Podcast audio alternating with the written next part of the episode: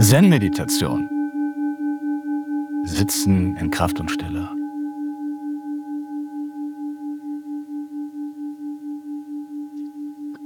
Was ist Erdung? Was ist Erdung speziell im Kontext von Meditation?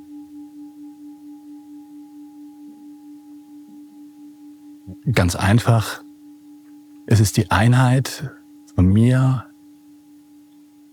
und das, was mehr ist als mir und meinem Körper und was mehr ist als mein Körper, nämlich die Erde.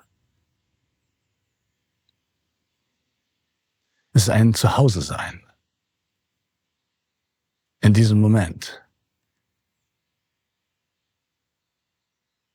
Es ist sehr einfach und wunderschön. Dennoch gibt es Herausforderungen an dieser Stelle, wenn wir uns auf diesem Weg bewegen, äh, bewegen wollen.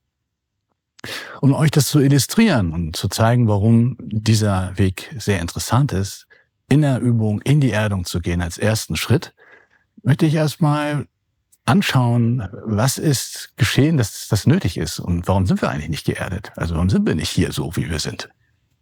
Einfach so. Kinder sind auch einfach so. Oh, oh, oh, Blume. ja, Wasser. Viele Menschen. So, ja, Kinder. Ich will das historisch in drei Teile teilen. Der erste Aspekt ist, es gab eine Zeit, wo es sehr wahrscheinlich ist, dass wir Menschen in einer sehr geerdeten, natürlichen Form gelebt haben. Ich nenne mal das, das zyklische Zeitalter. In der Mythologie wird es Eden oder Paradies genannt. Historisch gesehen ist es die Zeit vor der voll entwickelten Landwirtschaft. Das heißt, die Menschen waren Nomaden, Halbnomaden. Das heißt, äh, die sind mit Tieren durch die Gegend gezogen, haben aber ihre Orte gehabt. Und dort gab es nur eine Dimension, die alles bestimmt hat. Das war der Zyklus des Mondes. Beziehungsweise auch der Zyklus der Frau. Das war das Dominierende dieser Zeit. Und es gab noch kein Hier bin ich und das ist ein Baum, sondern der Mensch hat sich definiert auch durch die Umgebung. Das heißt, man war im gewissen Rahmen auch Tisch. So. Heute sagt man, das ist mein Tisch oder der gehört dem Kloster und das ist dies und das ist das. Mit der Entwicklung der Landwirtschaft hat sich die Sprache verändert. Früher gab es nur eine Rufsprache. Dementsprechend war das Denken relativ gering und Emotionen waren sehr stark da. Und das, die emotionale Bewusstsein war im Prinzip die damalige Erinnerung. Das heißt, eine Erinnerung war eine Erinnerung an Angst, eine Erinnerung an Freude, eine Erinnerung an Gier und so weiter. Mit der Landwirtschaft hat man meinetwegen Hirse angebaut, und dann hat man die geerntet und dann hat jemand gesagt, wir brauchen aber auch noch Hirse fürs nächste Jahr und besser fürs übernächste Jahr. Und das mussten wir erstmal hinkriegen. Auf einmal war man in einer Zukunft. Denn letztes Jahr war ja eine Dürre. Wir sollten gucken, dass, ja, auf einmal ging der Mensch aus der Gegenwart raus und die Sprache ging in die Vergangenheit und die Zukunft. Entsprechend entstand dann auch mehr und mehr das abstrakte Denken. Die Voraussetzung war geschaffen für Arbeitsteilung und auch für die moderne Welt, wie wir sie haben. In der Hochentwicklung dieses, dieser Ebene, die überall stattfand, parallel, Karl Jaspers, ein bedeutender deutscher Philosoph, nennt es die Achsenzeit, so um 500 vor Christus, wo überall auf der Erde außergewöhnliche Wesen entstanden. Konfuzius, Lao Tse, Sokrates und seine Schüler Aristoteles später. So viertes, fünftes Jahrhundert. Und Shakyamuni Buddha selbst nicht vergessen. Ne? Das war eine Zeit, die notwendig war, dass diese Wesen auftauchten, weil jetzt entstand so ein Ich, das sich plötzlich von der Welt getrennt hat und eine Vorstellung von der Welt gemacht. Und das war ja auch das Fundament für moderne Zivilisationen und für Entwicklung und für unglaublich viele schöne Dinge bis in die jüngste Zeit hinein. Das ist sicher die zweite Phase. Ich nenne es sie das patriarchalische Zeitalter, weil es im Gegensatz zum ersten sehr stark männlich sehr stark Yang dominiert war. In diesem Zeitalter, gerade so etwa so in der Zeit vor 2000 Jahren, begann ein großer Konflikt. Und das ist der Körper-Geist-Konflikt. Nämlich ausgedrückt, zum Beispiel im Christentum, durch ähm, der Geist ist willig, aber das Fleisch ist schwach. Und dieses Fleisch war der Körper und der Geist, der ist eine, eine Höhung und der Körper ist irgendwie, was einen daran hindert, irgendwo hinzukommen, indem ich irgendwas Großes will, aber der Körper ist müde, der Körper ist krank, der Körper macht dies oder macht das. Und so haben wir angefangen, irgendwo den Körper irgendwie auszulagern und begannen Dinge zu tun, einmal philosophisch den Geist in eine unendliche, nach oben gehende Idealisierung zu bringen und nach unten war dann das Ebene der alten Mutter. Und so entstand mehr und mehr auch eine sehr starke Wertung. Oh, Himmel und Hölle. Und Himmel war selbstverständlich männlich und die Erde war weiblich. Und dementsprechend war dieser Konflikt nicht nur ein Konflikt zwischen Himmel und Erde, Geist und Körper, sondern auch einer zwischen männlich und weiblich. Und aus diesem Konflikt erklärt sich die bis heute anhaltende Verfolgung, Diskriminierung, Ermordung, über Jahrhunderte, Jahrtausende auch schreckliche Dinge sind passiert, die Männer und Frauen angetan haben. Die Hexenverfolgung, Inquisition, nur ein Beispiel zu nennen. Aber das ist nicht nur hier, es war überall. Selbst im Osten, wo, wenn wir umso weiter wir nach Osten kommen, umso weniger ist das. Aber dennoch finden wir auch diese Dinge im Hinduismus. Wir finden sie auch rudimentär im Buddhismus. So, und ein bisschen auch im Taoismus. Dieser Körper-Geist-Konflikt ist etwas gewesen, wo der Osten auch versucht hat, diesen, diese Ebene zu überwinden. Zen ist ein spezieller Weg, nämlich Chintai, Körper-Geist-Training. Die Einheit von Körper und Geist. Daraus kommt diese starke Betonung des Körperlichen, des, der Bewegung, der Dynamik, des Körperlichen im, im Zen und in vielen anderen Richtungen. Das heißt, die großen Weisheitslinien, am Ende auch Yoga, Darshana, tibetische Richtungen, auch Taoismus haben bekannt, wir müssen den Körper mitnehmen. Und so entstand diese starke Betonung der Form. Die Form ist keine Disziplin, sondern die Form ist das Mitnehmen des Körpers. Und am Ende, auf einer ganz großen Ebene, das Mitnehmen der Welt. Und selbst im 19. Jahrhundert, nach der Französischen Revolution, nach einer sehr starken Säkularisierung, ist dieser Konflikt nicht weniger geworden, sondern es wurde dann die Vernunft, der Verstand und der Körper fiel wieder irgendwie raus. So als Beispiel, sagen wir mal, in der Mitte des äh, Biedermeierzeit, Mitte des letzten, vorletzten Jahrhunderts, der Vatermörderkrieg. Ja, man hatte nur so einen Kopf. Und da unten war irgendwie so ein Körper, oh Gott, oh Gott, ja. Und, und Sexualität, oh, oh Gottes Willen.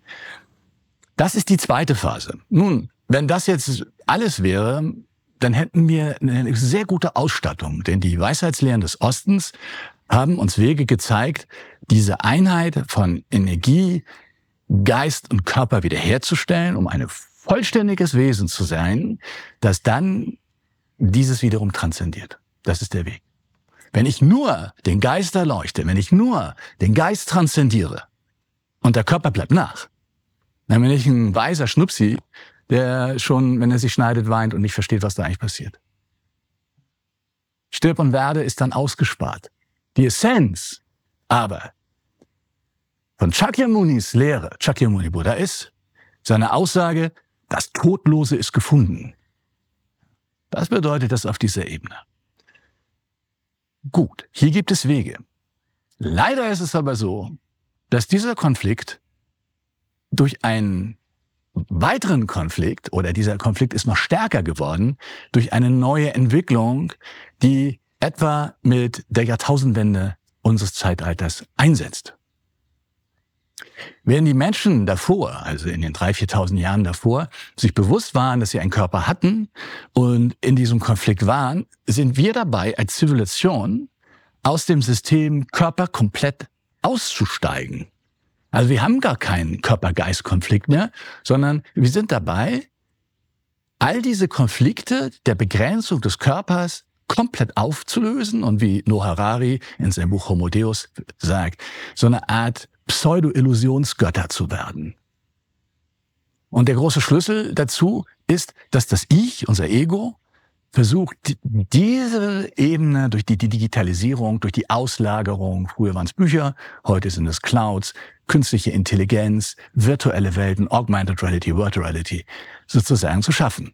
Wenn wir also mal ganz normal durch München gehen, durch die Marien, äh, über den Marienplatz gehen, wenn wir feststellen, dass ein Drittel der Menschen mit so einem Gerät vorm Keks durch die Gegend laufen, wir empfinden das als normal. Menschen laufen mit einem kleinen Kasten vor der Nase durch die Gegend, schaffen es auch nicht, miteinander zusammenzustoßen. Und man denkt,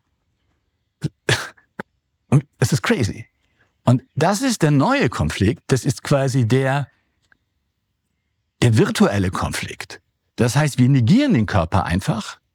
Ganz stark eben auch durch die Idee von Silicon Valley, Ray Kurzweil, Menschheit äh, 3.0 und so weiter, dass hier der Geist sich als Ich, also das Ich, sich erhebt über eine Welt, über auch andere Menschen und ich plötzlich in irgendwelchen virtuellen Welten verschwinde, indem ich das bin, was ich eigentlich immer sein wollte. Zusammengefasst die Befriedigung von primitiven, unheilsamen Gefühlen am Ende des Tages. Hass in Computerspielen wie Bum Bum Bum Bum oder Gier, was weiß ich. Da bin äh, digitale, virtuelle Sexualität. Das wird alles auf uns noch zukommen. Deshalb brauchen wir uns wegen Überbevölkerung eigentlich keine Gedanken machen. das erledigt sich bei selbst. Zwei Drittel der Menschheit irgendwo anders. Kurz beschäftigt und tschüss. Das Ganze hat nur einen ganz schrecklichen Haken. Das Problem ist ja, es ist eine virtuelle Dimension. Und eine virtuelle Dimension hat immer eine Hardware. Ein iPhone ist auch eine Hardware. Auch eine Cloud braucht eine Hardware. Und dieser Körper ist auch eine Hardware. Gut, also sitze ich da in meinen virtuellen Welten und habe irgendwann schreckliche Rückenschmerzen, weil ich da schon seit zehn Jahren sitze in diesem Computerstuhl und mich vom Pizza ernähre. Ja. Und dieser Schmerz, na gut, dann schmeiße ich Tabletten ein. Oder irgendwas kommt da, die Technik, Pharma, alles so. Aber es wird nicht verhindern, dass vielleicht irgendwann Schlimmeres passiert, dass mein Fuß verfault oder dass ich plötzlich eine Krankheit habe wie Krebs oder Schmerz da ist, der nicht durch irgendwelche Tabletten. Ja. Und das ist natürlich noch ein anderer Schock, als wenn jemand im 19. Jahrhundert sagt, meine Oma liegt im Sterben und äh, sie spürt, ja, und der Schmerz meines Körpers und das Geistige und so weiter. Da waren die Menschen sich dieses Konfliktes noch bewusst und auch ihres Körpers, wenngleich sie eine Wertung geschaffen haben, der die Geister drüber stellt. Ich spreche nicht vom Heiligen Geist, der darüber gestellt wurde, sondern unser Ich. Jetzt ist nur noch ich. Ja, das ist eine virtuelle Form von Me First. Nach außen wird gepostet, ähm, Social Media, tralala, allein das Wort ist pervers. So. Und das ist die neue Herausforderung. Und das ist auch der Grund, warum wir im Daishin-Zen uns so stark mit Digitalisierung und Social Media beschäftigen, weil wir müssen da rein. Wir müssen die Menschen da wieder abholen. Spätestens in den 30er Jahren, denkt an meine Worte, wird die Hälfte der Menschheit irgendwie weg sein. Einfach weg. Und viele tolle Menschen sind auch einfach weg. Also wenn du die treffen willst, musst du in irgendein virtuelles System gehen. Ne? Und der große Schlüssel, der große Break-Even in diese Richtung ist die Entwicklung der sogenannten Super-App. Und das hat jetzt angefangen. Die Super-App ist in der Entwicklung. Das ist ein Weg zu einer Dimension von Leid, wie wir sie uns kaum vorstellen können. Wir kennen Leid im Moment im Zusammenhang, im kollektiven Rahmen von Kriegen, Hungersnoten, Epidemien.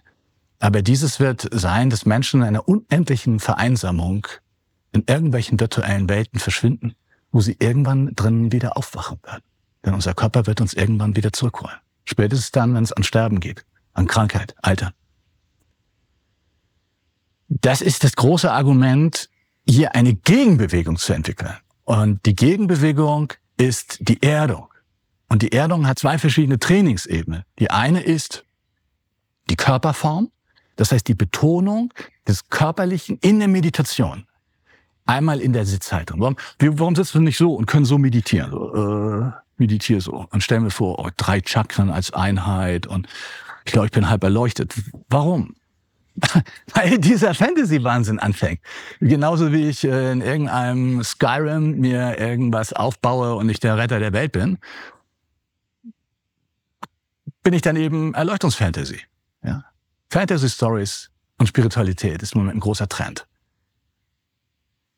der Körper, den ich habe, zum Leib, der ich bin, der Einheit umzuwandeln. Und in dieser körperlichen Form gibt es einmal eine strengere Dimension, das ist eher der japanische Weg, und eine etwas softere Variante, das ist unser Weg. Und das ist, was wir jetzt auch am heutigen Tag gemeinsam trainieren wollen. Diese Form von Erdung, also die Verbindung von, von angehender Meditation, angehender Übung, also den Raum für eine Übung finden. Wenn wir sagen, okay, ich möchte, ähm, was weiß ich, Slalom fahren üben mit einem Auto, ist die Voraussetzung, dass ich A, ein Auto habe und B, es irgendwie fahren kann. So, jetzt sind wir an dieser Voraussetzung. Die zweite, der zweite Weg im Daishin Zen ist außerhalb der Meditation Chen Tai, Körper-Geist-Training.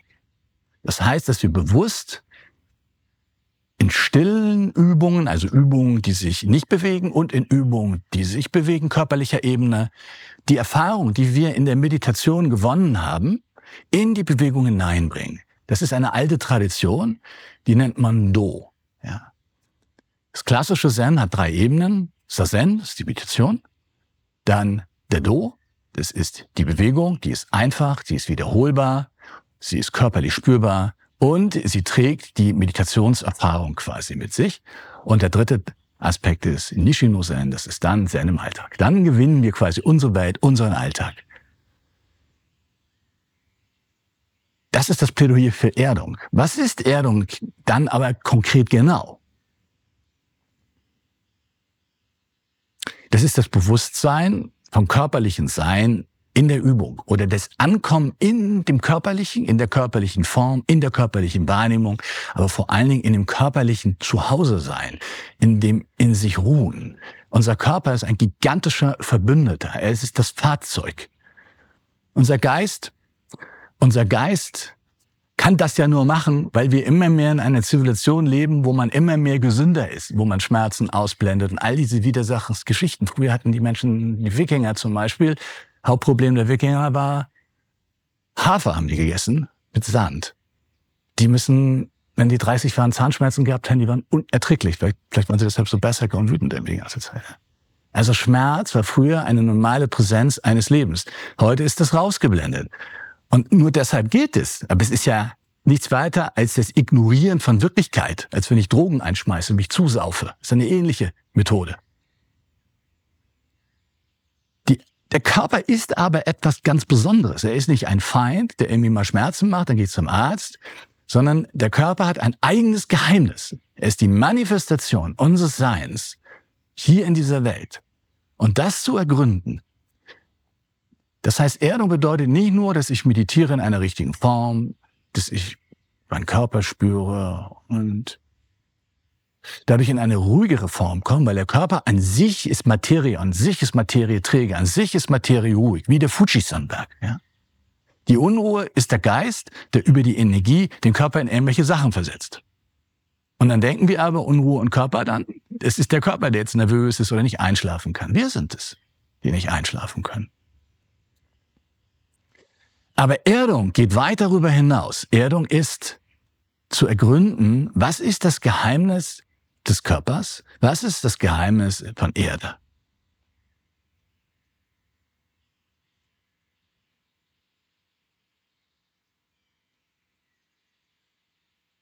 Wenn wir in diese Ebene hineinkommen, wird Meditation auf einmal sehr leicht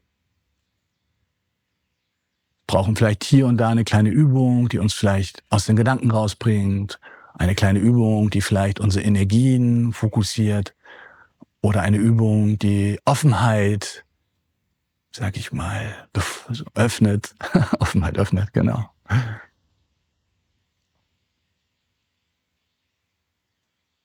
Also es ist ja nichts weiter, als dass wir jetzt meditieren und spüren unseren Körper. Leider ist es nicht so einfach.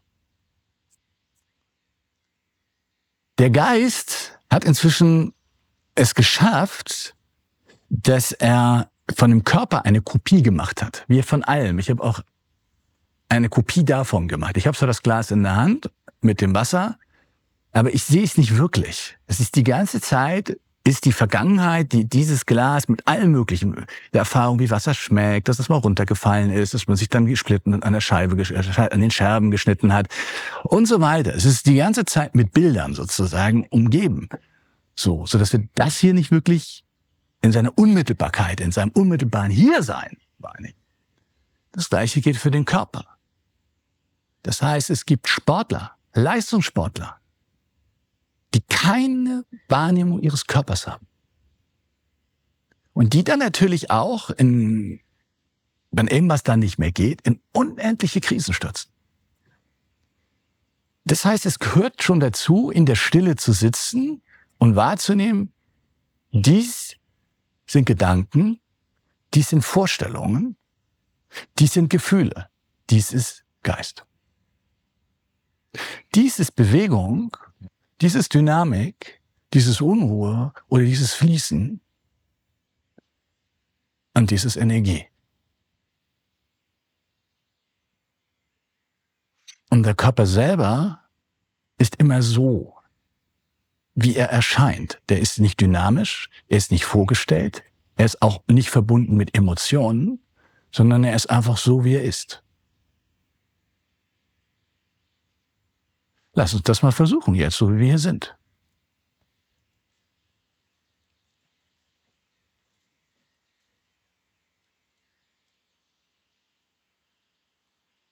Wenn wir also in Richtung Erdung gehen wollen, dann sind Erinnerungen, Bilder, Vorstellungen, Gefühle aller Art nicht relevant. Kleine Bemerkung, Liebe ist kein Gefühl, sondern ein Bewusstseinszustand. Das gehört schon dazu, auch zum Körperlichen. Das Liebevolle. Und jetzt, wir sitzen jetzt ja ganz bequem. Schaut mal, was nehmt ihr vom Körper wahr, was ruhig ist und angenehm? Denn das ist das primäre Merkmal des Körpers. Es ist ruhig es ist geerdet, erdverbunden, angenehm. Vielleicht. Oder unser Oberschenkel, vielleicht ein Fuß, das Knie, der Unterarm. Schaut mal. Und dort geht ihr hin. Dort lasst ihr euch reinfallen.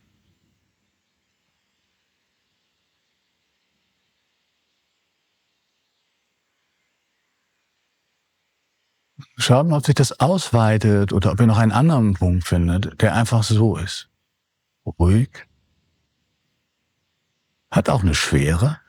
Geerdet und Schwere gehören zusammen. Einfach so da und angenehm.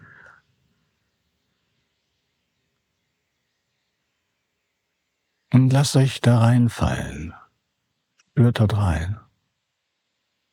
Wir sitzen ganz bequem in einem Stuhl jetzt in diesem Fall und Sessel. Lassen ein bisschen Schwerkraft zu. So ein angenehmes sich reinfallen lassen.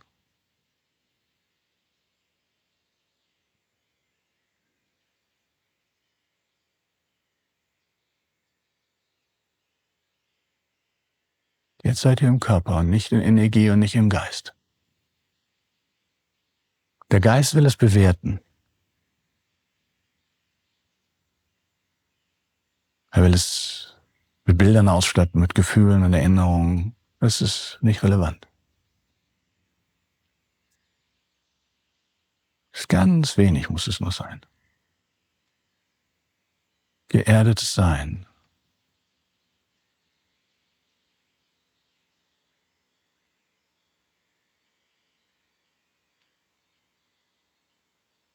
Der Körper ist die Schale.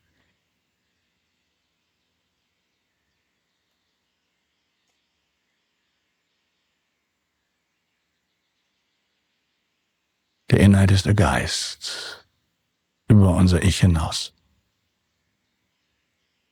Der Weg ist ein zur Ruhe kommen, ein Anhalten. Der erste Schritt ist die Wahrnehmung des geerdeten körperlichen Seins. Lass uns so gemeinsam jede Meditation beginnen.